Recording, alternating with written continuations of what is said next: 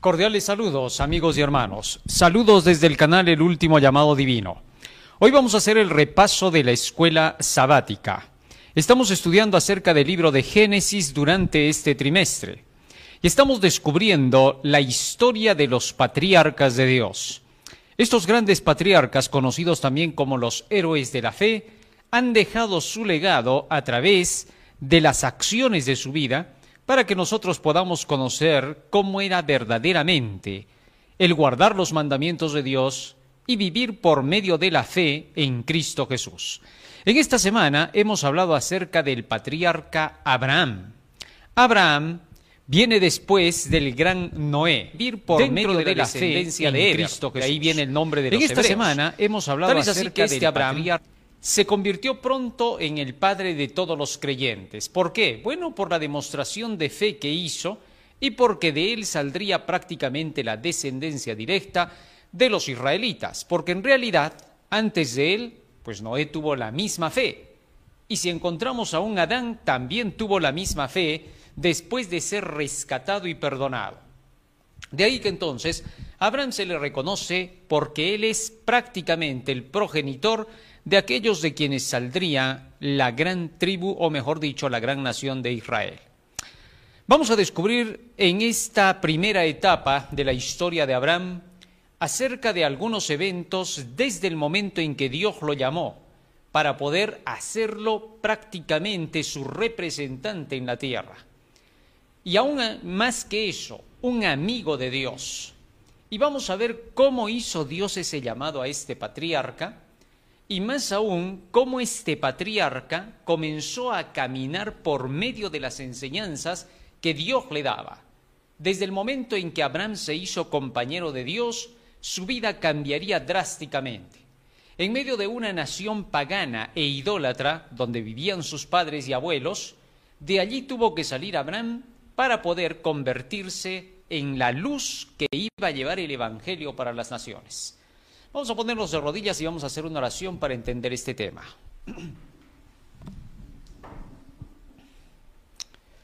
Bondadoso Padre que moras en los cielos, estamos agradecidos a ti porque nos das la vida y la salud, y te rogamos, Padre, humildemente que tu presencia esté con nosotros para poder comprender tu mensaje. Bendice a todos tus hijos a nivel mundial, donde quiera que están escuchando tu mensaje, dale sabiduría para que puedan presentar, Señor, la escuela sabática donde les toque y a su vez también bendice a cada uno de aquellos que van a llevar tu Evangelio y lo van a presentar en este sábado glorioso. En el nombre de Jesús. Amén. Amén, Señor. Amén.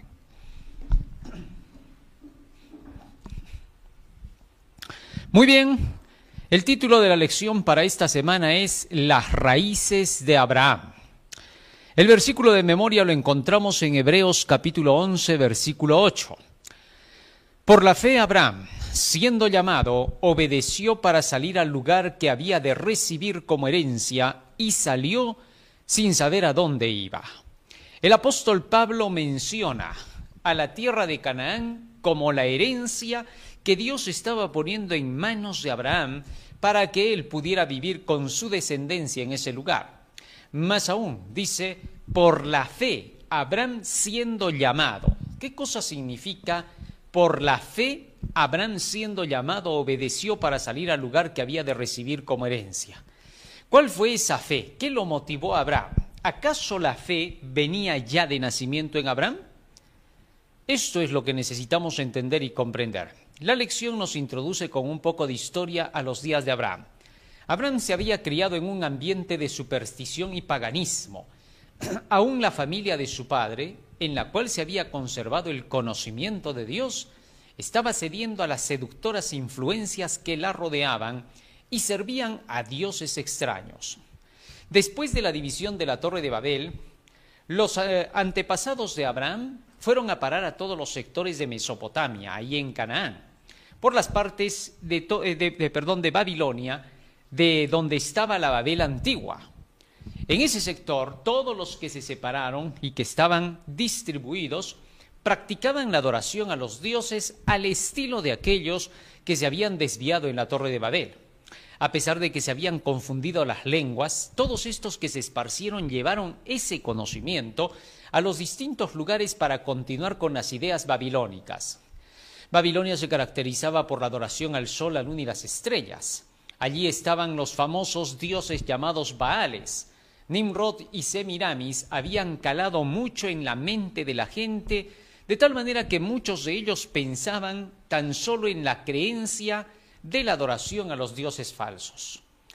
Y los parientes de Abraham, sus antepasados, no estaban exentos de ese conocimiento pero a su vez también conocían la verdad de Jehová Dios, porque todos contaban cómo Dios había cambiado el lenguaje de ellos debido a que habían estado construyendo una torre contraria a los planes e ideales divinos. Por tanto, esa mezcla se llevaba cargada, y había gente de entre estos descendientes que se apegaba mucho por la idolatría, y otro tanto que como Abraham creía en Dios y quería servirle a ese Dios. No era idólatra, no buscaba los placeres y diversiones que se entregaban en la adoración a estos dioses, sino que Abraham lo que buscaba era más del conocimiento de ese Dios invisible, de Jehová.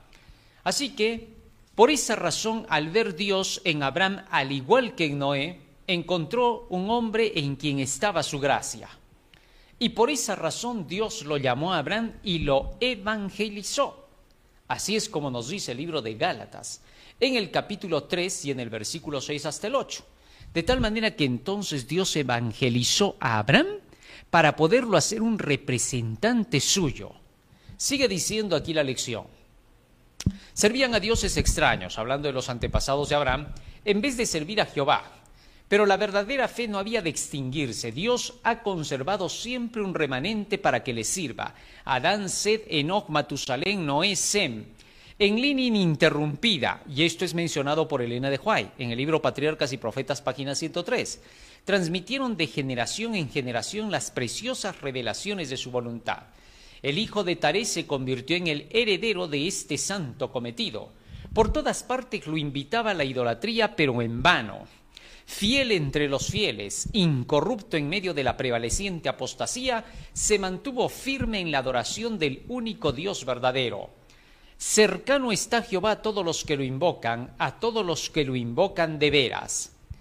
Y él comunicó su voluntad a Abraham, Dios, y le dio un conocimiento claro de los requerimientos de su ley y de la salvación que alcanzaría mediante Cristo. Así es como Dios entonces se comunica con Abraham para poderle dar una revelación más clara de quién era él, debido a que lo había visto Abraham que no se mezclaba con el paganismo y, la idolatría reinante, debido, repito, a que la idea de Dios nunca se había perdido. La idea de Dios continuaba y siempre había gente que se apegaba por querer descubrir y conocer más a Jehová. Muy bien, y ahora pasamos al día domingo primero de mayo, la salida de Abraham. La salida de Abraham. Sin duda nos ha tocado el primero de mayo en esta lección para la historia de Abraham, ¿no? Algo contrario a la razón por la cual se estableció el primero de mayo. Fecha que tiene que ver con el ocultismo, ¿no? Y aunque se habla del día del trabajo, es totalmente ocultista. Pero de eso vamos a hablar en otro momento. Habrán evangelizado por Dios. Gálatas capítulo 3, versículo 6 hasta el 8 leemos lo siguiente acerca de cómo Abraham fue evangelizado por Dios. Así lo declara el apóstol Pablo.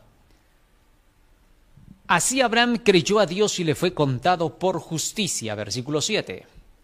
Pero también digo, entre tanto que el heredero es niño en nada, perdón, versículo 7, se, se nos saltó por acá, ahí está.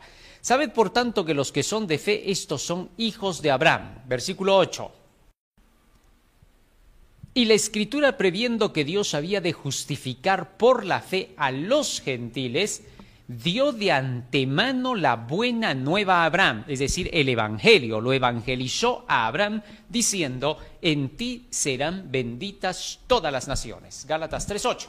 Muy bien, Aquí nosotros encontramos que el apóstol Pablo dice que el mismo Dios lo evangelizó a Abraham. Qué maravilloso, ¿no? Fíjate, tú a veces llevas el evangelio a tus amigos y otros han hecho llegar el evangelio hasta tus oídos y a tu familia. Alguien te ha predicado, pero en este caso dice que Dios mismo predicó a Abraham, lo evangelizó. ¿Cómo fue la primer predicación del Evangelio de Dios? Vamos a ver.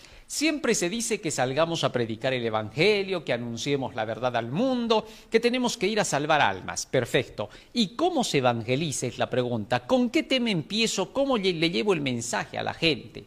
Vamos a ver cómo lo hizo Dios. Génesis capítulo 12, versículo 1 en adelante. Vamos a leer allí cómo fue que Dios evangelizó a Abraham. Génesis capítulo 12, versículo 1 en adelante. Escucha bien lo que dice acá. Génesis capítulo 12, versículo 1 en adelante. Dice, pero Jehová había dicho a Abraham, vete de tu tierra y de tu parentela y de la casa de tu padre a la tierra que te mostraré. En otras palabras, le estaba diciendo, sal de en medio del paganismo, de toda la idolatría que hay en tu casa, vete de tu tierra y de tu parentela. Vete de este sector donde no se me adora. Toda esa parte de Ur de los Caldeos Pertenecía entonces a Babilonia. Por tanto, lo que Dios le estaba diciendo a Abraham es, sal de Babilonia, Abraham, sal de en medio de toda la idolatría y la hechicería de estos lugares, y yo te voy a llevar a una tierra que yo te voy a mostrar. Miren cómo estaba empezando. Estaba mostrándole que no debía de estar en medio de toda esa generación que estaba dedicada al mal, a las malas prácticas de la idolatría. ¿Y qué más sucedió? Seguimos leyendo, versículo 2 ahora y haré de ti una nación grande, y te bendeciré y engrandeceré tu nombre y serás bendición. Si te das cuenta, ahora Dios le está haciendo promesas a Abraham. Le está diciendo, si tú renuncias al paganismo y la idolatría de todo eso malo que tú ves allí, entonces yo voy a hacer algo grande de ti. Porque en medio de la idolatría y el paganismo que eh, se practicaba en tiempos de Abraham, habían muchos lugares donde las prácticas eran hasta de sacrificios humanos, y eso incluso se veía hasta en Canaán. En ese tiempo era así. De tal manera que Dios le estaba diciendo a Abraham, si tú te quedas entre ellos, uno de estos días vas a perecer en medio de esos sacrificios. Uno de estos días vas a morir con tu familia. Así que si quieres salvar tu vida, escapa de en medio de toda esta ciudad, salid de ella, pueblo mío. Un mensaje directo de parte de Dios.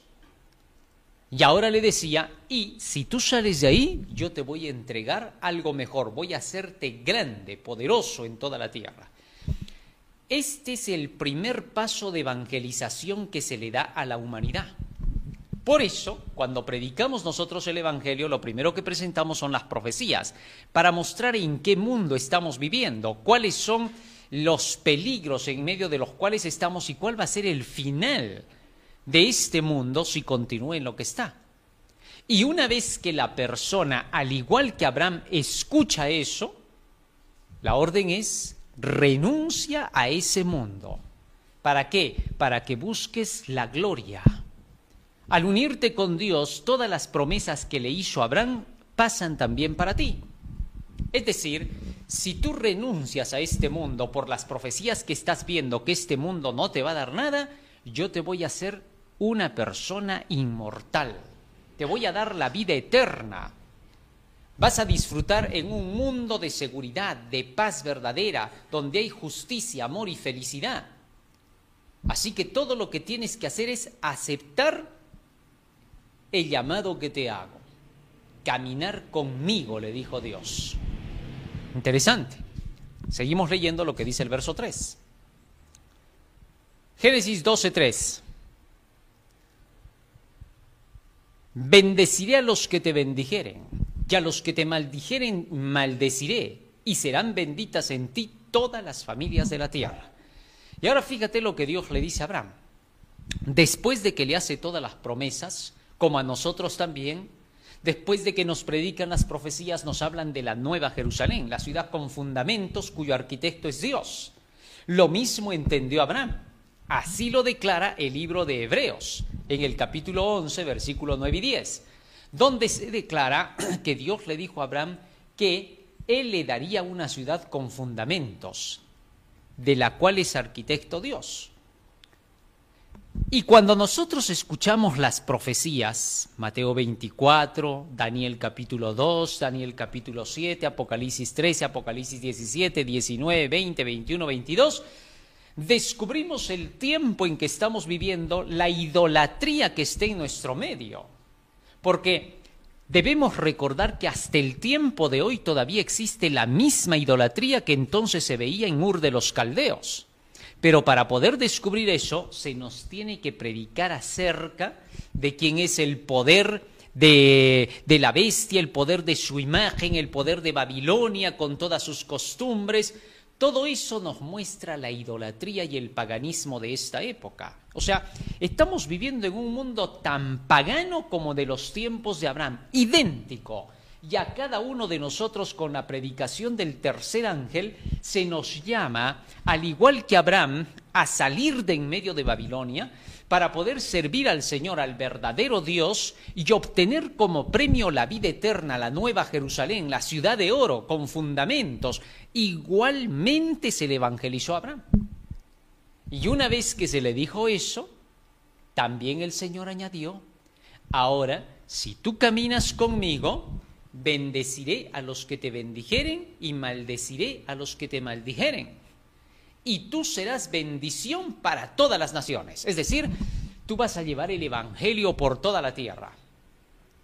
A todos los que te maldigan, ¿por qué dice Dios maldeciré yo? Bueno, sencillo. Todos los que te maldigan, Abraham, son aquellos que van a rechazar lo que tú predicas. Entonces, al rechazar lo que tú predicas, ellos van a seguir por su mal camino, es decir, siguen en su maldición. Maldeciré yo, por eso dice Dios. Y a los que te bendijeren, a los que escucharen lo que tú predicas y enseñas, también los bendeciré, porque al practicar lo que tú enseñas, van a recibir las mismas promesas que tú. Así que les va a ir igual que a ti. ¿Por qué? Porque cuando Dios dice bendecir, se está refiriendo a evangelizar. Es por eso que hemos leído en Gálatas 3.8, que Dios evangelizó a Abraham para que en él sean benditas todas las naciones al llevar ese evangelio al mundo. Así que entonces cuando predicamos el Evangelio estamos llevando la bendición de Dios al mundo. Otra cosa no es su bendición. Pues la bendición de Dios viene a raíz de que la gente entre en el camino de Dios. Imagínate, si Abraham hubiera querido recibir la bendición pero sin salir de Ur de los Caldeos, ¿qué bendición hubiera recibido? Si la bendición estaba allá en darle Canaán. Entonces tenía que dejar Ur de los Caldeos para poder obtener su bendición en Canaán. Asimismo sucede con aquellos que renuncian a la Babilonia moderna. La Babilonia moderna está distribuida hoy en toda la tierra, porque de la gran Babilonia para estos días se dice que está sentada sobre muchas aguas, y aguas son naciones, pueblos, tribus y lenguas. Y salir de Babilonia significa tomar el camino de Canaán, y el camino a Canaán se llama las Santas Escrituras.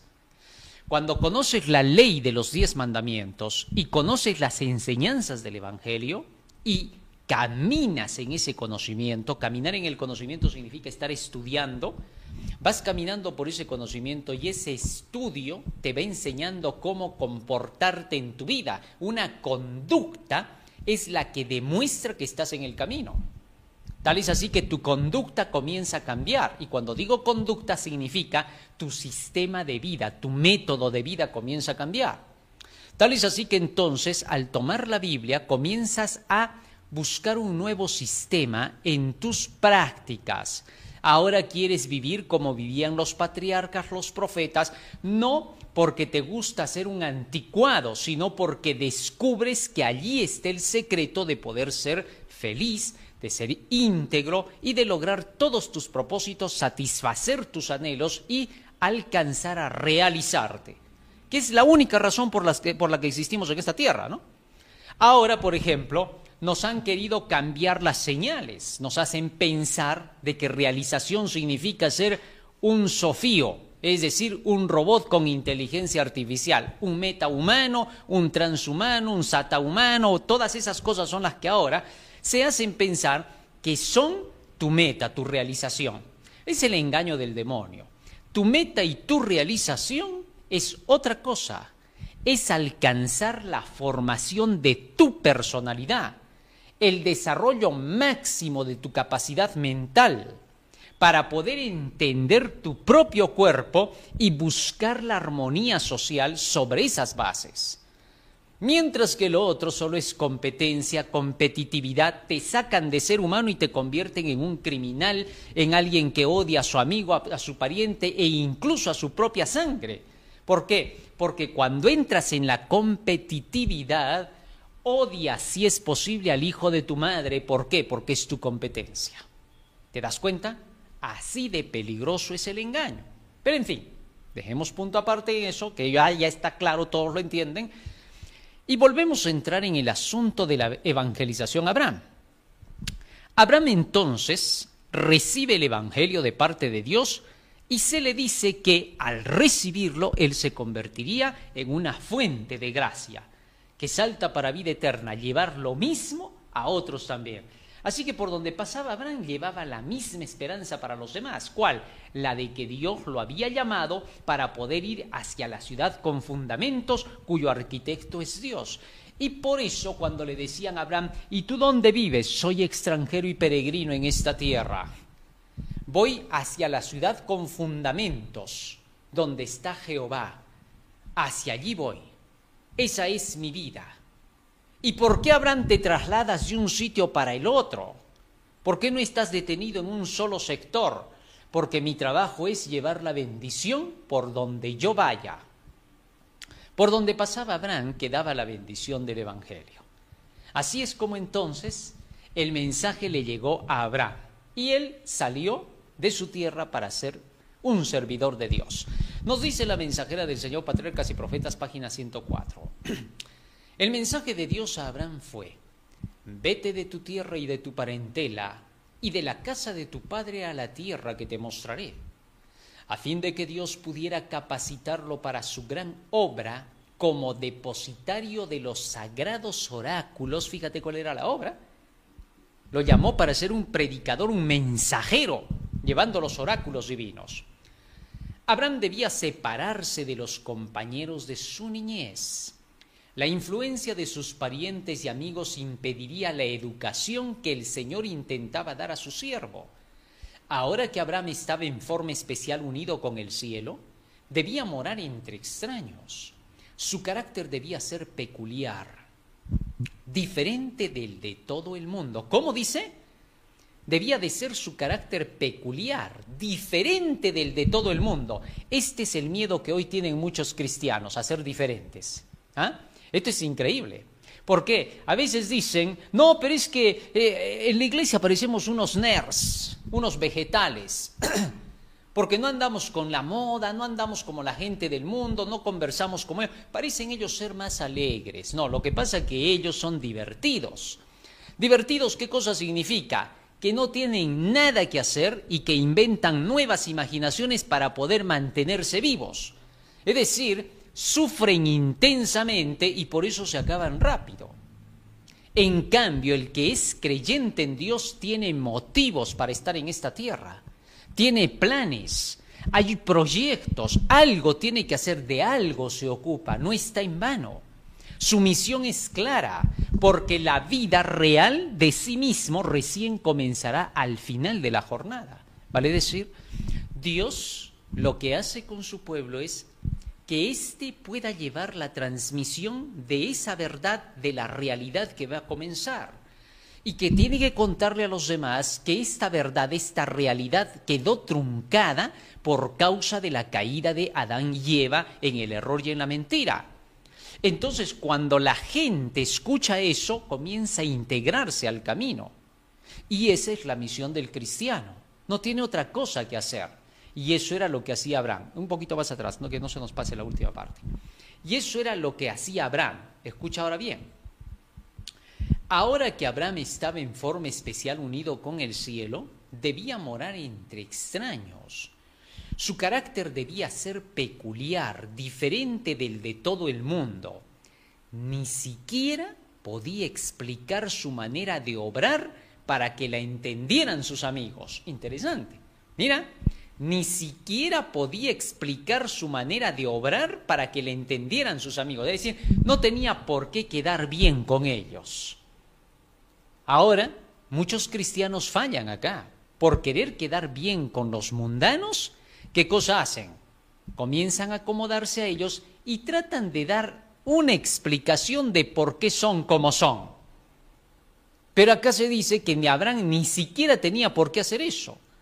Muchas veces cosas que hacía Abraham eran locura para otros. ¿Por qué? Porque estaban en el otro mundo, en el mundo de la locura, y lo veían así Abraham. Y entonces, habían cosas que Abraham no les iba a poder explicar. Ellos tenían que entender el Evangelio para que recién pudieran comprenderlo a Abraham. Es imposible que el mundano pueda entender fácilmente al cristiano. El mundano siempre va a decir del cristiano que es un reprimido, que es un retrasado, anticuado, que es medio puritano, tiene un sinfín de términos huecos y vacíos, pero bien ofensivos, para querer lograr que el cristiano quede totalmente desaprobado del camino al cielo, es decir, que se desanime. El desánimo es un arma poderosa del demonio. Por esa razón, Abraham tenía una misión y debía de cumplirla. Sigue diciendo, las cosas espirituales se disciernen espiritualmente y sus motivos y acciones no eran comprendidos por sus parientes idólatras. ¿Te ha pasado alguna vez eso como cristiano? Oh, todos los días. Tus parientes te ven como un loco retrasado que no aspira a nada, que no busca los tesoros del mundo y que tú vas a ser un perdedor en esta tierra. Es increíble, ¿no? ¿Por qué piensan ellos así? Porque no tienen motivos para vivir. Ellos solamente están en la competencia, ellos solo quieren ser o como los demás o mejor que los vecinos. O llegar algún día a ser el presidente, o llegar a ser el político, o llegar a ser el gerente de una empresa, o llegar a ser el grande en la tierra en fama. Esos son sus ideales, porque ellos están en la competencia. Ellos no viven su vida, sino que la viven para poder demostrarle a los otros que también pueden. Y de ahí, entre su competencia, constantemente se repite una frase que se les ha hecho un karma. Tienes que ser alguien, tienes que ser alguien. Bueno, si se miran en el espejo, se quitarían esa idea porque ya son alguien, ya existen entonces no debe confundirse esto. Ellos, si comprendieran la realidad de la vida, comprenderían también el hecho de que estando en este mundo ya como seres vivientes, tienen un proyecto, un plan, una visión y una misión. Pero la tienen que descubrir. Y Dios a través de su Evangelio les dice cuál es y estos pueden vivir felices y tranquilos sin la competencia del mundo. En este mundo hay grupos de poder grandes, de aquellos que se han hecho pues de los tesoros de esta tierra, ¿ah? y esos son los que han puesto los niveles a todos. Y les dicen, tienes que ser alguien, pero nunca les dicen, tienen que ser como nosotros, porque ellos no quieren competencia de nadie, hablando de las grandes élites poderosas. Entonces ellos quieren tener a todos siempre por debajo. Entonces tú compites allá abajo hasta donde ellos te dejan competir. Y siempre te están diciendo, tienes que ser alguien. Cuando ya vas a despertar para quererte salvar, ¡eh! Tienes que ser alguien. ¿Dónde estás saliendo? No puedes irte a la vida eterna porque entonces vas a destruir todo nuestro plan. Entonces quédate ahí, ahí abajito. Tienes que ser alguien ahí abajo. Ellos han puesto el nivel de lo que tienes que ser alguien. Pero si aplicamos la realidad, tienes que ser alguien, tendrías que ser superior a ellos. Y ese día nunca va a llegar. ¿Por qué? Porque ellos controlan todo. Y la Biblia dice de ellos, ese término ellos, te lo vas a grabar bien, dice de ellos que son los que a través de todos los tiempos han venido queriendo someter al mundo, llevándolo a Babilonia, a la idolatría. Esos son los grupos poderosos que llevan como herencia satánica desde el principio de sus antepasados las ideas de que el mundo tiene que ser desviado del Evangelio. Ese es el poder de las tinieblas contra la lucha de la luz, de lo que Efesios capítulo 6, versículo 12 nos habla. Efesios 6, 12 en adelante. Fíjate lo que dice allí el apóstol acerca de esos dos poderes. Escúchalo y entiéndelo. Porque no tenemos lucha contra sangre y carne, sino contra principados, contra potestades, contra los gobernadores de las tinieblas de este siglo, contra huestes espirituales de maldad en las regiones celestes. ¿Han olvidado los hijos de Dios, los cristianos, que esa es la lucha? Y que no podemos unirnos con esos poderes para querer quedar bien con la humanidad. Pero parecen haber olvidado muchos esto. Hasta la misma iglesia como institución parece haber olvidado mucho de esto. Y si alguien cree que esto es una crítica que estoy haciendo, puede creerlo. No hay problema, pero es la realidad. Es lo que está ocurriendo. Más aún dice la mensajera del Señor. Muchos continúan siendo probados como lo fue Abraham. No oyen la voz de Dios hablándoles directamente desde el cielo como él, pero en cambio son llamados mediante las enseñanzas de su palabra y los acontecimientos de su providencia, al igual que José en Egipto. Se les puede pedir que abandonen una carrera que promete riquezas y honores, que dejen afables y provechosas amistades, y que se separen de sus parientes para entrar en lo que parece ser únicamente un sendero de abnegación, trabajos y sacrificios. Dios tiene un trabajo para ellos, pero una vida fácil y la influencia de las amistades y los parientes impediría el desarrollo de los rasgos esenciales para su realización. Los llama para que se aparten de las influencias y los auxilios humanos y les hace sentir la necesidad de su ayuda y de depender solamente de Dios para que Él mismo pueda revelarse a ellos. Fíjate la forma en que Dios obra. Para que estos se hagan poderosos les hace sentir la necesidad de su ayuda. Esa es la realidad, pero muchos que están pasando por este mundo cuando ven ese tipo de pruebas que son las que los atraen a Dios para poder pedirle ayuda, muchos al no entender esto dicen, no existe Dios, no hay Dios, ¿por qué me pasa esto? ¿Por qué aquello? ¿Por qué aquello más? Y aquello más y aquello más. No, pues no puede ser así. Y hasta cristianos hay que dicen lo mismo. ¿Por qué dicen eso? Porque no están escudriñando la vida de los patriarcas y de los profetas, porque no están viendo estas enseñanzas del espíritu de profecía. Y hay algunos que han llegado a la locura de decir que no van a estudiar el espíritu de profecía porque simple y llanamente es puro fanatismo. Hay gente que se desvía. Es que son gente que no les gusta el estudio. En el colegio eran puro 05. No les encantaba el estudio o han sido lo contrario, dedicados tanto a sus cosas mundanas, a su matemática, física, química, que se olvidaron de su salvación, que es otro curso también. Es increíble.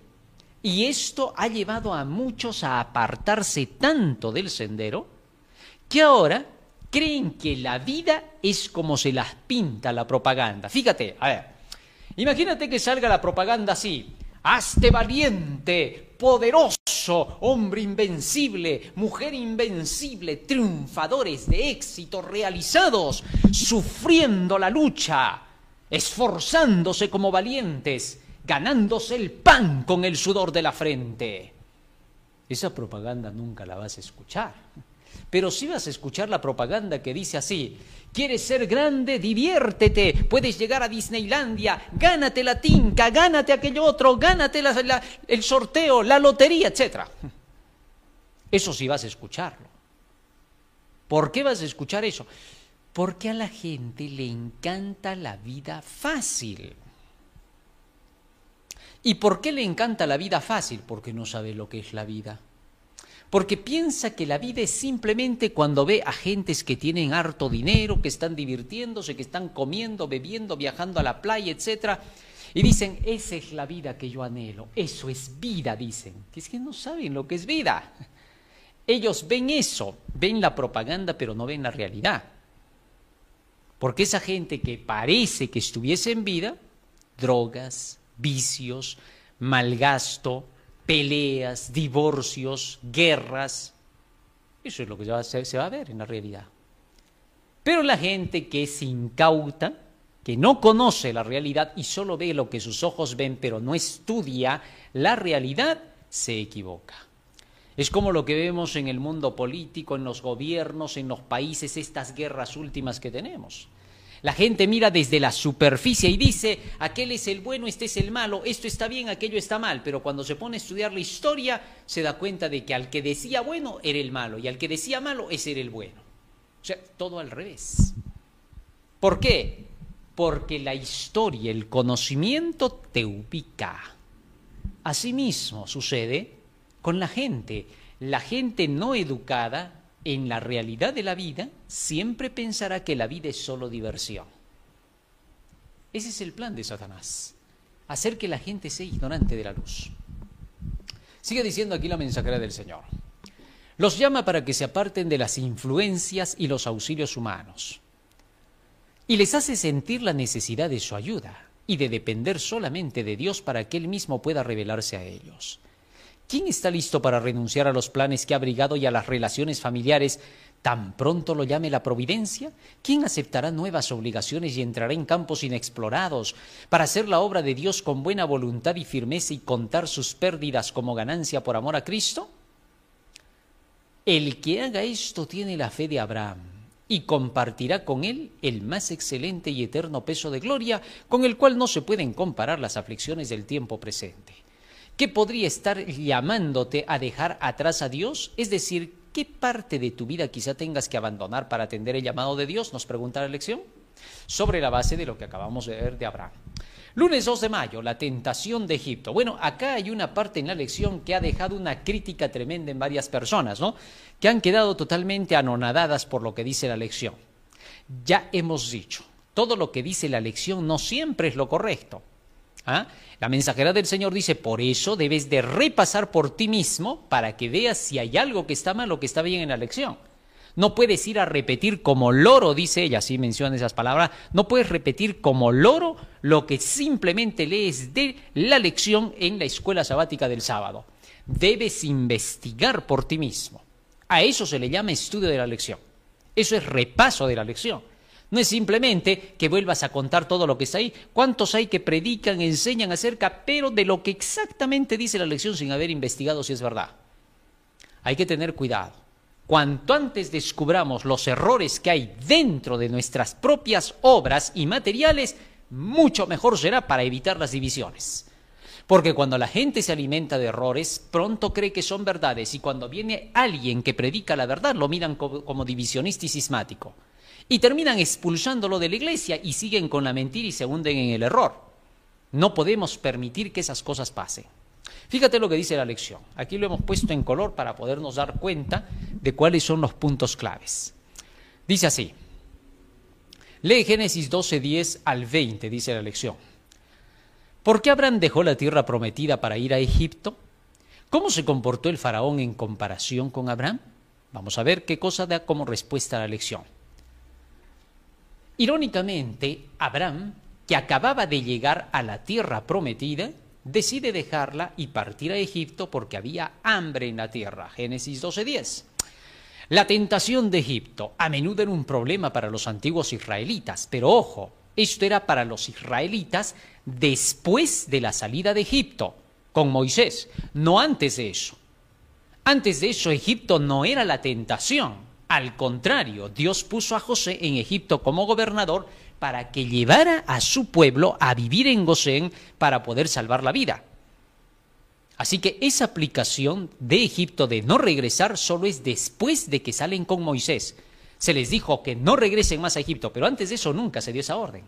Así que esto ya no es una verdad que se está poniendo en la lección. Sigue diciendo más.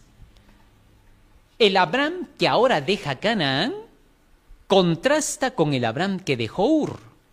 Anteriormente se describió a Abraham como un hombre de fe que dejó Ur en respuesta al llamado de Dios. Ahora, Abraham deja la tierra prometida por su cuenta. ¿Cómo? Más aún dice, por iniciativa propia. Antes Abraham confiaba en Dios. Mira lo que está diciendo la lección. ¿eh? Escúchalo bien. Antes Abraham confiaba en Dios, ahora se comporta como un político empírico, manipulador y antiético que solo depende de sí mismo. Eso no es verdad. Durante su estado en Egipto, Abraham dio evidencias de que no estaba libre de la debilidad, ponen acá la cita de la hermana de Huay, y la imperfección humanas. Pero no se está refiriendo a ir a Egipto, sino a qué, sigue leyendo, al ocultar el hecho de que Sara era su esposa. Ese es otro incidente. Cuando ella estuvo en Egipto sucedió este incidente. Pero no fue que Abraham fue por iniciativa, propia a Egipto, no, hubo una razón. La hambruna no quiso regresar a Canaán por obedecer más bien a Dios. ¿Por qué? Porque Dios le dijo que no regresara, perdón, a Ur de los Caldeos. Así que no se regresó a Ur, sino que se quedó en Egipto, un lugar cercano. Y escucha ahora lo que explica todo el espíritu de profecía completo. Al haber puesto en la lección esta cita de Elena de White, quiere decir que han leído lo anterior. Y si han leído lo anterior, ¿por qué han puesto lo contrario ahí en la lección, dando a entender que Abraham desobedeció a Dios al ir a Egipto y que entonces Abraham hizo sus propias obras al desviarse hacia Egipto según el criterio de los que han hecho la lección? Eso es un error. El pensar de esa manera va a convertir en desobedientes a los del pueblo de Dios. Porque entonces van a decir, si Abraham fue desobediente, hizo lo que quiso, siguió sus propias obras y aún así Dios lo siguió amando a Abraham y llamándole su amigo, lo mismo va a ser conmigo. Tengamos cuidado. La mentira está camuflada en cada historia que se ha sacado de la Biblia y que no se la está presentando en base a lo que dice el escrito está. Esto ya se hizo en la Edad Media y Lutero tuvo que poner las cosas en orden. En tiempos de nuestros primeros pioneros, las demás iglesias hacían esto con las historias de la Biblia. El Hollywood hace lo mismo cuando saca sus películas torcidas, donde parece que estuvieran hablando de los mismos personajes y sin embargo te están contando una historia extraña y nueva que no está en la Biblia. Esas cosas las ve la gente, piensa que así es la Biblia y por eso odia cada día más la Biblia. No la soporta porque piensa que esas películas que ve, eso son exactamente lo que dice la Biblia. Y el cristiano, en su sinceridad, muchas veces se equivoca y dice, claro, esa partecita está mal, pero lo demás está bien. Entonces, de esa manera trata de defender. El mundano, que es más hábil, rápidamente dice, momentito, Señor, si esto es verdad y aquello no es verdad, pero lo han mezclado, eso me pasa más bien a mí. Me pasa lo que han puesto en la película. Por eso digo, no hay Dios.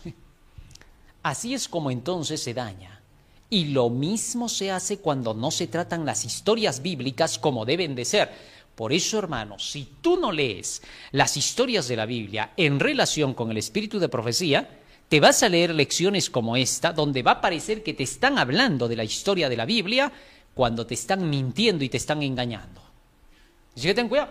Hay gente a quien no le va a gustar lo que estoy yo, ay, que está criticando la lección. No, discúlpame, estamos criticando el error. Porque es digno de ser criticado el error y debe de ser así. Para que no se tenga que introducir el error con la verdad. Porque esa mistura odia el Señor.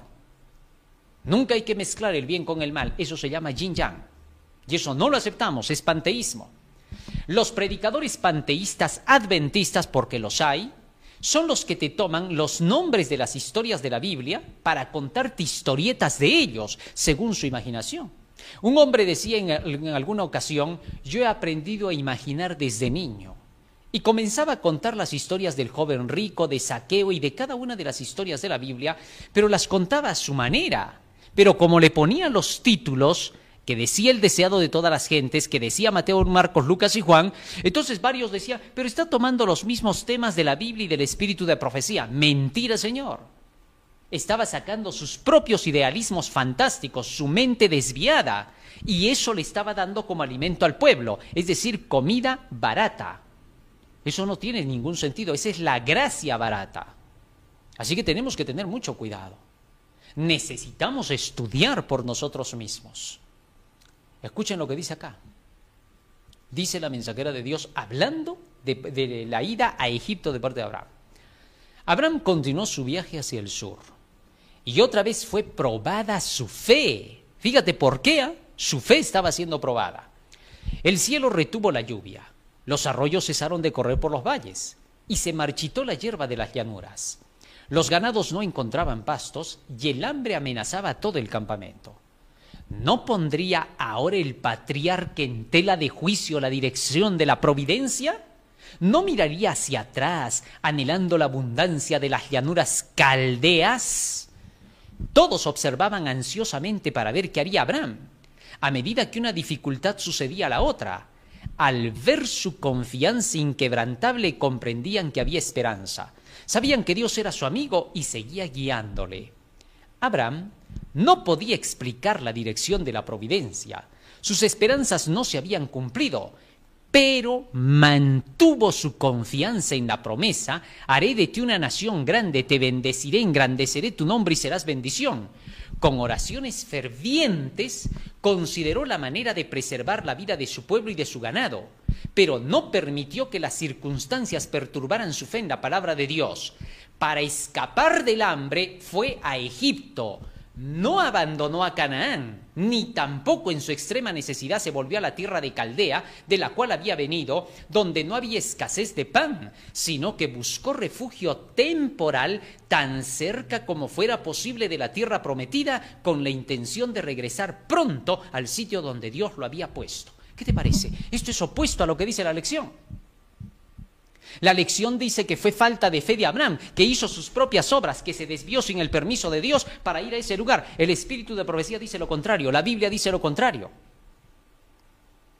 El pecado de Abraham hubiera sido regresar a Ur de los caldeos, a su idolatría antigua, diciendo, bueno, me equivoqué porque Dios no me estaba conduciendo. Hay miles que hacen eso salen del mundo de la fama, de ser cantantes, artistas de televisión, se meten en el mundo cristiano que llaman ellos, al poco tiempo vuelven a regresar porque dicen, me equivoqué. Hacen eso muchos cristianos, renuncian a lo que creyeron un día. Ahora se estaba probando a Abraham y todo cristiano va a pasar por el mismo terreno. No hay nadie que se pueda librar. Tiene que llegar su momento en que va a pensar y decir, ¿no estaría mejor en el mundo? Tiene que pasar, es su prueba, es una prueba que todos tenemos que pasarla para poder saber si queremos ir al cielo o no después de todo. Y Abraham dice, mantuvo su fe inquebrantable. Prefirió irse a Egipto, que estaba muy cerca, antes que regresar a Ur de los Caldeos desobedeciendo a Dios. Ahora, ¿dónde queda lo que dice la lección? ¿Ves? Hay gente que va a preferir creer diciendo, no, me están removiendo toda mi organización. No, eso no es la organización. ¿De qué estás hablando? La organización es todo lo que está basado en la palabra de Dios y el testimonio. El divisionista es el que puso eso en la lección y deberíamos de llamarle la atención. Para eso hay autoridades en la iglesia y si no lo hacen, tú como miembro debes hacerlo.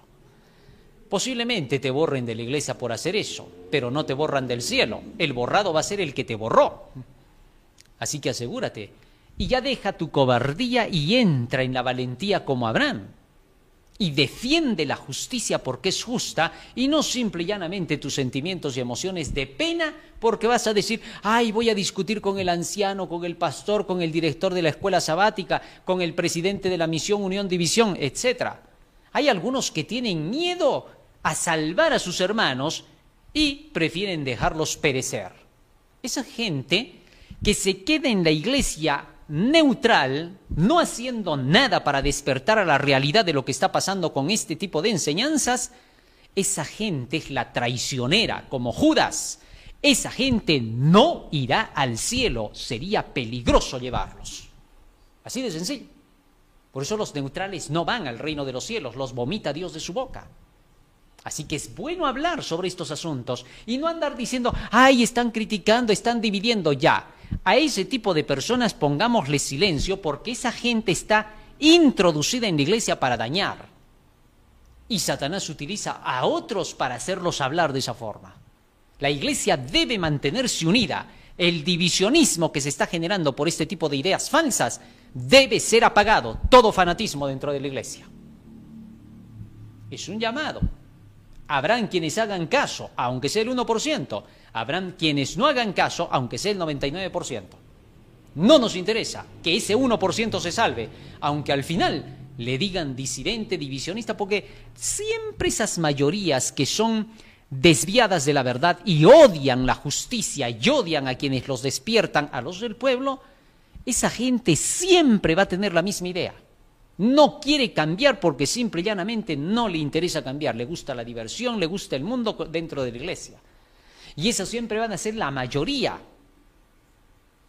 Y esos siempre son los que van a adjetivizar y te van a decir que eres un divisionista, sismático, que te buscas tu organización, que quieres plata, que quieres diezmo. Esos son sus puntos. La gente sabe que tocar el dinero, la parte del diezmo y las ofrendas es lo más terrible.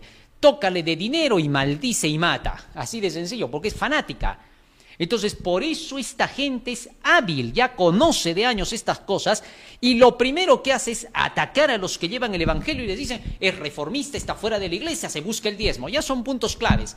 El diablo ha preparado esos temas bien y se los conoce y los hace hablar a todos sus líderes. Así de sencillo. Hay gente a la que no le gusta lo que se menciona como esto, pero que si no les gusta poco nos importa, ¿por qué? Porque la gente debe conocer la verdad. Los fieles deben despertar, aunque sean dos por cada iglesia. Porque no todos somos fieles. El apóstol Pablo es claro. El remanente solo se salvará, así sean millares en Israel. Sencillo. Muy bien. Sigue diciendo aquí la mensajera del Señor. Dios permite que las pruebas asedien a los suyos para que mediante su constancia y obediencia puedan enriquecerse espiritualmente y para que su ejemplo sea una fuente de poder para otros. Porque yo sé los pensamientos que tengo acerca de vosotros, dice Jehová, pensamientos de paz y no de mal. Jeremías 29:11. Los mismos sufrimientos que prueban más severamente nuestra fe y que nos hacen pensar que Dios nos ha olvidado, sirven para llevarnos más cerca de Cristo, para que echemos todas nuestras cargas a sus pies y para que sintamos la paz que nos ha de dar en cambio. Así que Abraham en ningún momento, como dice la lección, traicionó a Dios. No es verdad, no traiciones a Dios haciendo lo que hizo el Abraham que han puesto ahí, eh, el pseudo Abraham de la lección. Por favor, miles prefieren seguir a veces al pseudo antes que al real. Tengamos cuidado con los falsos cristos. Martes 3 de mayo, Abraham y Lot. ¿Qué nos enseña esta historia de Abraham y Lot sobre la importancia del carácter? Bueno, Génesis 13, 1 al 18 nos cuenta acerca de la historia de Abraham y Lot que tuvieron una discusión por causa de sus pastores y entonces tuvieron que separarse, ¿no? Entonces Abraham le dijo a Lot, ¿sabes qué? No podemos estar juntos porque tus pastores y los míos están peleando demasiado. Así que por favor, escoge qué parte quieres de la tierra, que yo iré al lugar opuesto del que tú escojas. Y ya sabemos lo que hizo Lot, ¿no es cierto? En lugar de, dejar que Abraham escoja primero y decirle, no, ¿sabes qué tío? Porque era su sobrino, ¿sabes qué tío Abraham? Tú elige por favor primero, ¿cómo se te ocurre que yo voy a elegir antes que tú? Tú elige el lugar que quieras. No, sino que él saltó primero y dijo, quiero la llanura, viendo Sodoma y Gomorra, las partes del Jordán que parecían el jardín del Edén. Entonces Abraham no le contestó nada negativo, simplemente miró a Lot y le dijo, bueno, si quieres escoger, pero ten cuidado porque esa gente es mala ahí abajo. Así, entonces Lot tomó ese lugar. Sin duda acá se vio un acto de descortesía espectacular. ¿Por qué? Porque siempre se ha de preferir a aquellos que trajeron primero la luz, aquellos que trajeron la verdad. Ellos siempre deben de estar delante y debe de dárseles todo para que ellos puedan tomar la iniciativa. Pero acá se vio un acto terrible en Lot. Por esa razón, Lot cosechó lo que sembró y se fue a parar al peor sitio por su falta de experiencia. Imagínate, si hubiera sido al revés, supongamos que Abraham hubiera tenido que ir a parar muy cerca de los sodomitas, por la experiencia que tenía Abraham, hubiera subsistido tranquilamente donde Lot se dio con facilidad a muchas cosas de, de Sodoma. Abraham hubiera resistido. Aún así, Abraham sabía muy bien que en ese lugar no era un sitio seguro para los que tenía. Así que gustoso se quedó en la montaña. ¿Y qué pasó? Pasó el tiempo, hubo una lucha, la primera guerra que se manifiesta dentro de la Biblia, entre naciones en conjunto que hacen alianza para poder combatir a las naciones cananeas. Así que entonces hubo la invasión y se llevaron a su sobrino Lot. Estaba ahora esclavizado por estos invasores. Y le avisaron a Abraham que su sobrino Lot había sido llevado cautivo con su familia. E inmediatamente Abraham, olvidando lo que sucedió con su sobrino Lot, va a buscarlo para ayudarlo. Una demostración de lo que es la justicia verdadera, la justicia correcta. Abraham no estaba mirando el incidente que sucedió con su sobrino, Abraham estaba mirando que el paganismo quería deshacer a la verdad de Dios. Y por eso se levantó para poder defender a su sobrino Lot, olvidando lo que pasó con Lot, olvidando la debilidad de su sobrino, que era corregible. Y con este acto Abraham tendría una oportunidad de lograr que el corazón de Lot se quebrante y que Lot pueda comprender el error que cometió. Así que Abraham era un hombre que pensaba en todo, porque estaba guiado por el Espíritu de Dios. Nos dice el Espíritu de Profecía lo siguiente en relación a, a esa escena. Dice así, Patriarcas y Profetas, página 112. Patriarcas y Profetas 112. Aunque Lot debía su prosperidad a su relación con Abraham, no manifestó gratitud hacia su bienhechor. La cortesía hubiera requerido que él dejase escoger a Abraham, pero en vez de hacer eso, trató egoístamente de apoderarse de las mejores ventajas. Alzó sus ojos y vio toda la llanura del Jordán. Toda ella era de riego como el huerto de Jehová, como la tierra de Egipto, en la dirección de Soar. Abraham, que habitaba tranquilamente en el encinar de Mamre, se enteró por un fugitivo de lo ocurrido en aquella batalla y de la desgracia de su sobrino. No había albergado en su corazón resentimiento por la ingratitud de Lot. Se despertó por él todo su afecto y decidió rescatarlo. Fíjate cómo actuó Abraham. Cuando Abraham había visto que su sobrino Lot se había comportado así, ahora buscaba la forma de poder repararlo y esta iba a ser la mejor forma ahora Lot sería reprendido con la actitud de Abraham. Lo mismo que se tiene que hacer contando estas historias para que quienes caen en el tremendo error de Lot aprendan que tienen que respetar a los que han sido antes que ellos, porque ellos les trajeron la luz y porque Dios puso a ellos como Abraham y es a Abraham a quien se le dijo, yo te daré por herencia la tierra. Así que Lot acaso lo estaba compartiendo. No debía olvidarse eso nunca y Dios se lo recordó con esto. Lo mismo sucederá con toda persona que entre en este terreno y Dios se lo recordará algún día. Y le hará notar su tremendo error al realizar este tipo de acciones. Y no fue fácil, porque el sufrimiento de Lot fue intenso en esos días, porque veía que su familia y él estaban esclavizados y a punto ya de ser ejecutados. No esperemos a que lleguen esos momentos para tener que reaccionar ante las realidades de la luz de la verdad. Muy bien, ahí tenemos una lección de las cosas que se pueden realizar. Avanzamos más adelante. Vamos al día jueves.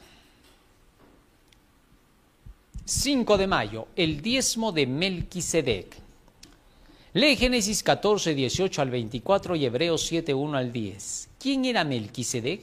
¿Por qué Abraham le dio su diezmo a este sacerdote que al parecer surge de la nada? Nos dice el espíritu de profecía lo siguiente. Patriarcas y Profetas, página 114. Patriarcas y Profetas, página 114. ¿Lo tenemos ya? Hay que ponerlo. A su regreso, el rey de Sodoma le salió al encuentro con su séquito para honrarlo como conquistador. Después de que Abraham fue a defender a su sobrino Lot. Aquí hay un punto clave. Cuando Abraham fue a defender a su sobrino Lot, Abraham demostró que su creencia en Dios no le quitaba a él la capacidad de tener que defender la justicia. Aquí hay un detalle que no se nos debe pasar. A ver si retrocedemos un poco. Aquí me parece que nos hemos ido en un tema, ¿no? Un día se nos ha ido, el día miércoles creo. Ahí está, ahí paremos. La coalición de Babel. ¿eh? Estábamos saltando este punto y es clave. Génesis 14, 1 al 17 nos cuenta de cómo fue eh, la confrontación que hubo entre Abraham y los que se llevaron cautivos a, eh, cautivos a, a su familia. Y en esa ocasión, el patriarca demostró que no solamente era un predicador de la justicia que enseñaba que había que hacer el bien, comportarse de forma correcta, buscar la felicidad del hogar, la armonía, el dar enseñanzas a las personas de cómo vivir en su casa, cómo ser con sus familiares, etc. Sino que también en tiempos de injusticias, de guerras, también había que actuar de una forma en la que se pudiera demostrar que la justicia de Dios no es cobarde, que cuando se ve que están dañando a los indefensos, se levanta la voz de los justos para tener que reclamar las injusticias que se cometen, ya sea por parte del pagano, del gobernante o de cualquier individuo en una empresa o en la sociedad. Hay algunos que piensan que el cristiano no tiene por qué intervenir en algunos asuntos como esos, pero acá nosotros podemos ver que en esta lucha, una lucha de búsqueda de terrenos y de conquistas, Abraham intervino. Cualquiera podría decir que Abraham era un agitador alborotador también. No, no lo era. Abraham era un hombre de paz. Pero cuando se veía la injusticia contra alguien que era un creyente de Dios, en este caso su sobrino, inmediatamente Abraham actuó por un deber de justicia más que de parentesco, para que no quedara así la injusticia realizada. Y Dios ayudó a Abraham, no lo abandonó aún con poca gente, Abraham derrotó a sus enemigos y quedó en claro que el patriarca era un hombre valiente, que no le temía a nada porque sabía que Dios estaba con él. Y aunque dentro de sí su carne por un momento tembló, Dios le aseguró que estaba con él. Yo soy tu Dios, tu escudo sobremanera grande. Contándonos un poco de esto, el espíritu de profecía nos dice lo siguiente en Patriarcas y Profetas, página 115. Dice así, escúchalo bien, porque en esta ocasión cuando Abraham intervino fue también una demostración de que el cristiano ha de actuar en circunstancias tales y que Dios lo acompañará.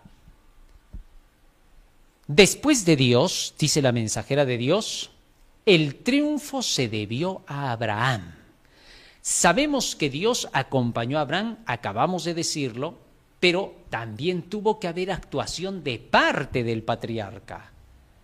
Es igual que cuando se ven cosas injustas y negativas que se están llevando a cabo. En este momento, en las profecías hemos descubierto que se busca un nuevo orden mundial, que se busca tratar de imponer dominio sobre la gente, eh, someterla hasta que se ponga un decreto dominical para poder sujetar a todas las conciencias. El callar en este tiempo y no actuar valientemente nos contaría como cobardes ante los ojos de Dios. Y por eso debemos entender esta parte de Abraham, para no cometer errores. Cuando hay que hacer investigación de las cosas que ocurren en el mundo, sea ciencia, sea guerra, sea política, sea cualquier cosa, para poder defender lo justo, debemos hacerlo. No debemos acobardarnos y debemos dejar sentir nuestra voz para que sepan que Dios está poniendo control al mundo y que si no lo hacemos, inmediatamente la desgracia caería sobre todos ellos. Satanás los destruiría. Entonces el pueblo de Dios tiene que hablar, no puede callar en tiempos de peligro.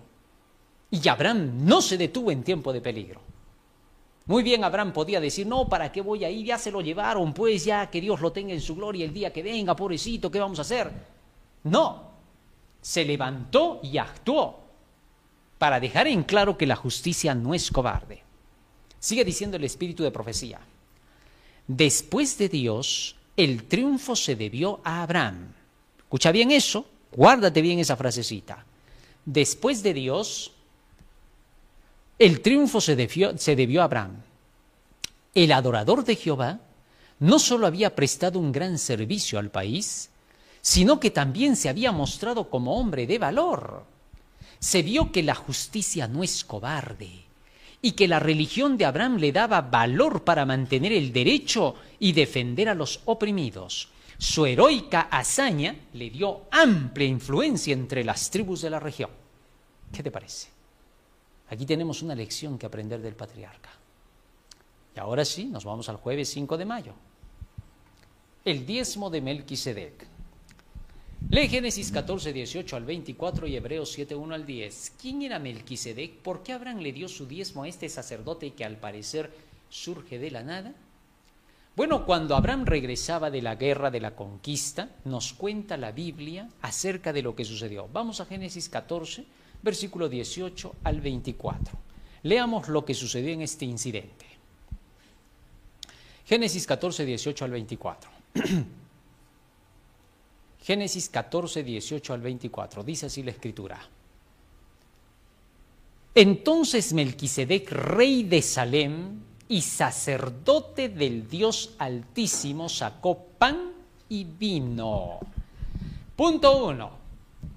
Reconocer a Melquisedec, porque Abraham pudo haber dicho, y yo cómo sé que tú eres sacerdote del Dios Altísimo. Claro, tú puedes decir eso.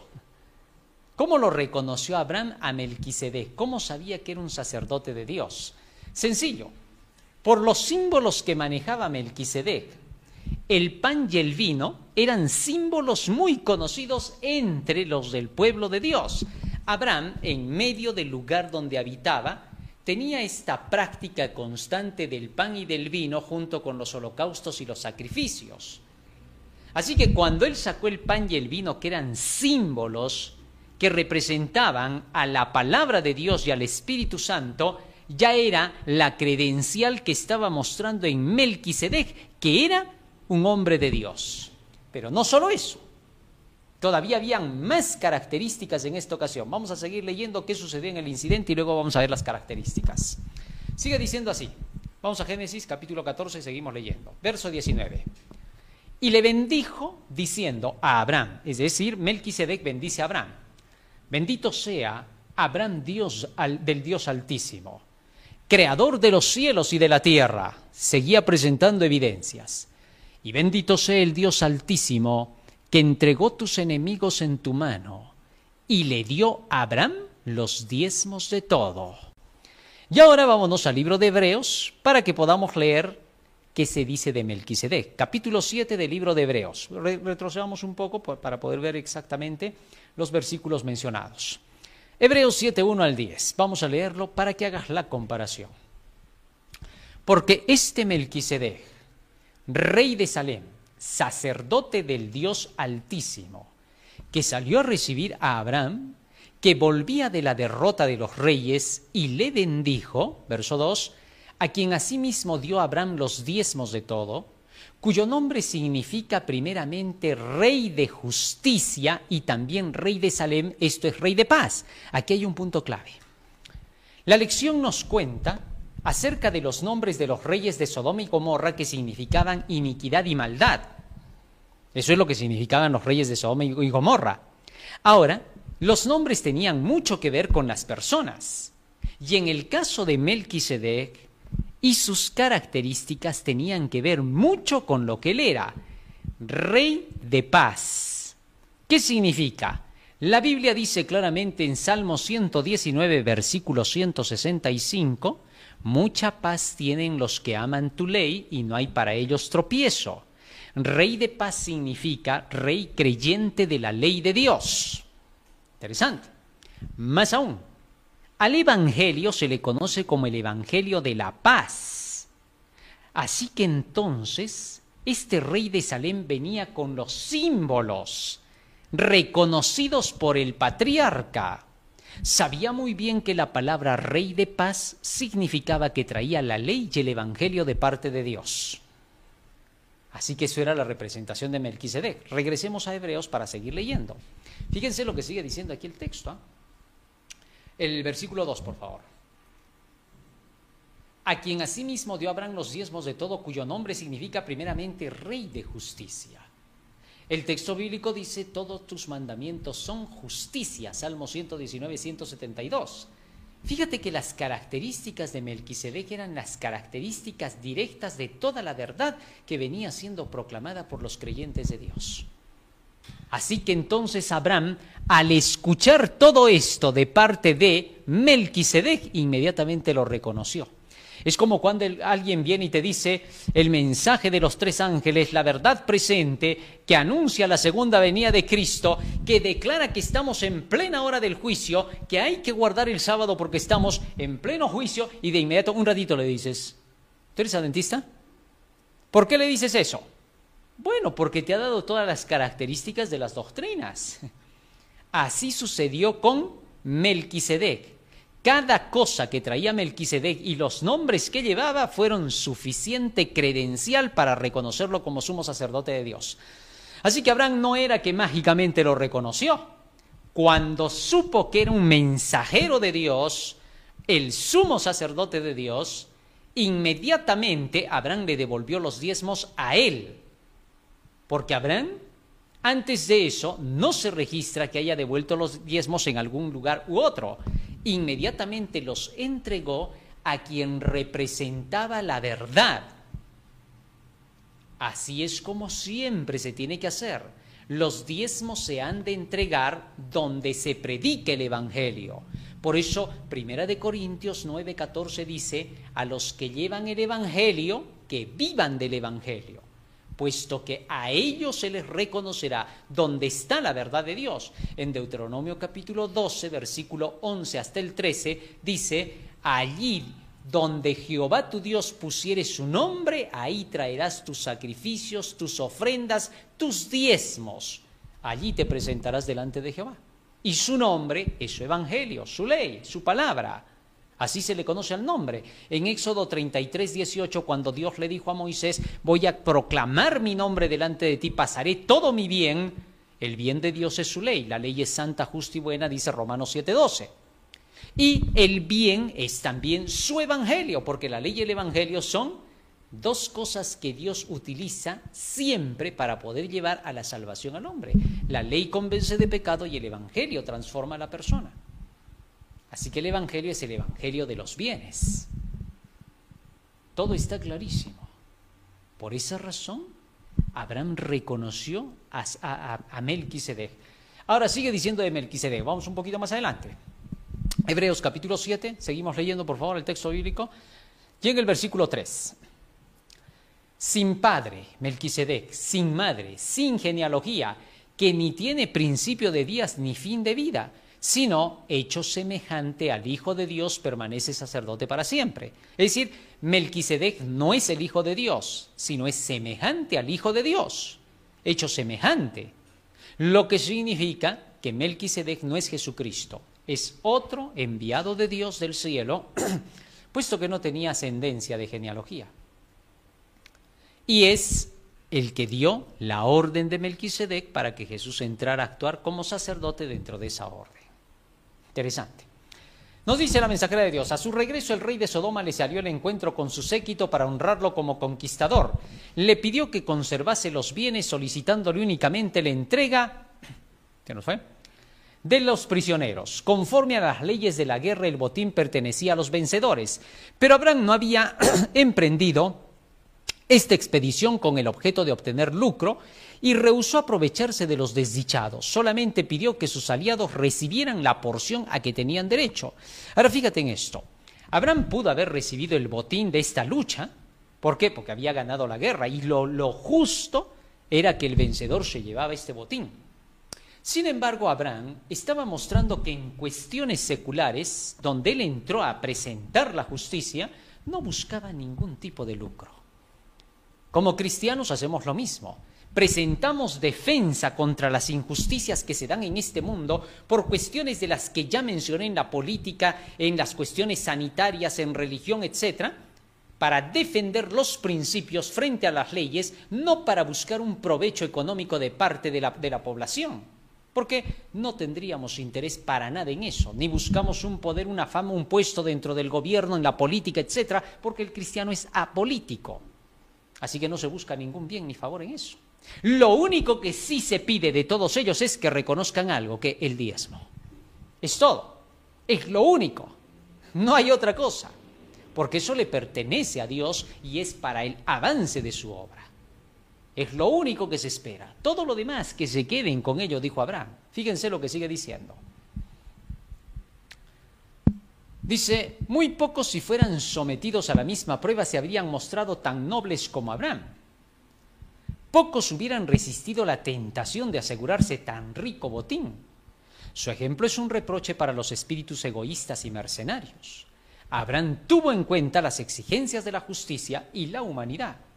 Su conducta ilustra la máxima inspirada. Amarás a tu prójimo como a ti mismo.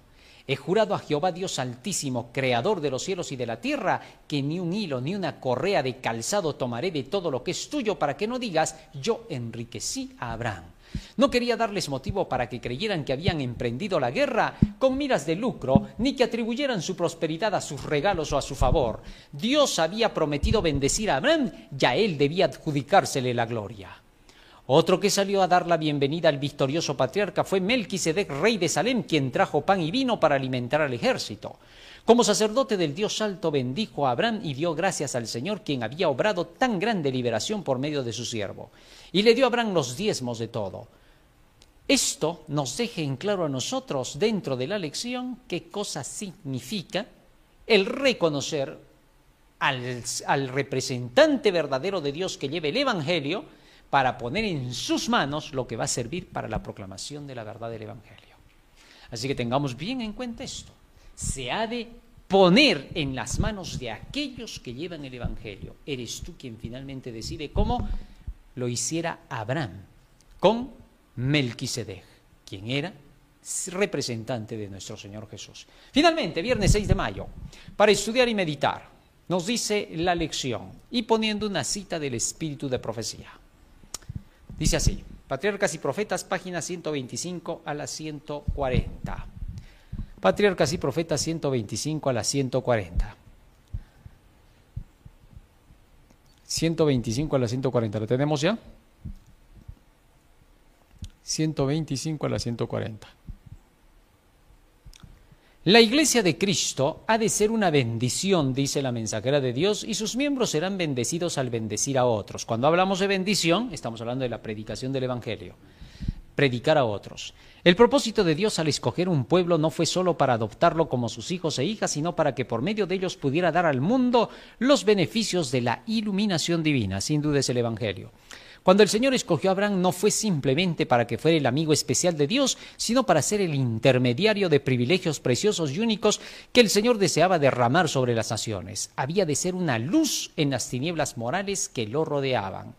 Cuando Dios bendice a sus hijos con luz y verdad, no es solo para que puedan tener el don de la vida eterna, sino también para iluminar espiritualmente a quienes los rodean. Vosotros sois la sal de la tierra y cuando Dios hace que sus hijos sean sal, no es solo para su propia preservación, sino para que puedan ser instrumentos en la preservación de los demás. Y nos dicen las preguntas para dialogar. A la luz de la bendición de Abraham, te bendeciré y serás bendición. ¿Qué significa ser bendecido? Bueno, la bendición pues es la recepción, ya dijimos, y la comprensión del Evangelio, y al compartirlo llevamos bendición a los demás. Así que entonces Dios quiere bendecirnos si recibimos su Evangelio, obviamente, porque ahí está su bendición. Necesitamos estudiar el mensaje de los tres ángeles. Los que estudien ese mensaje podrán saber cuál es la bendición de Dios y podrán ser bendición para sus demás conocidos y amigos. Muy bien, la lección de esta semana sin duda ha estado maravillosa, hemos podido entender algunas cosas, se han clarificado algunos puntos para que el día de mañana cada quien en sus iglesias pueda hablar lo que es verdad. Te recomiendo, querido hermano, como estamos estudiando el libro de Génesis en este trimestre, hay que leer el libro Patriarcas y Profetas. No presentes la lección sin haber leído esos capítulos. Y pronto te darás cuenta de cuánta luz de verdad estás llevando como bendición si tú no haces eso, si tú no estudias primero los libros del Espíritu de Profecía antes de presentar algo con la lección, entonces no eres bendición. Y se cumpliría en ti, maldeciré a los que te maldijeren. Así que no permitamos que la maldición caiga. Hay que, eh, hay que presentar la luz de la verdad como está escrita, sea quien sea, desde la máxima autoridad hasta el último, porque todos ante esto olvidan sus cargos ya que todos son iguales en cuestiones de compartir la luz, los asuntos administrativos quedan de lado. Debemos presentar la luz de la verdad como está escrita en la Biblia. Vamos a pedirle a Jesús que nos ayude para poder grabar esto en nuestra mente y corazón. Nos vamos a poner de rodillas para orar. Bondadoso Padre que moras en los cielos, estamos agradecidos a ti por las palabras benditas que nos has dado y te rogamos que nos ayudes a atesorarlas en nuestra mente y corazón, a ponerlas por obra en nuestras vidas y a compartirlas con quienes no las conocen. Bendice a tu pueblo en toda la faz de la tierra, bendice a tu obra para que sea terminada lo más pronto posible, porque te lo rogamos en el nombre de Jesús. Amén. Amén, Señor.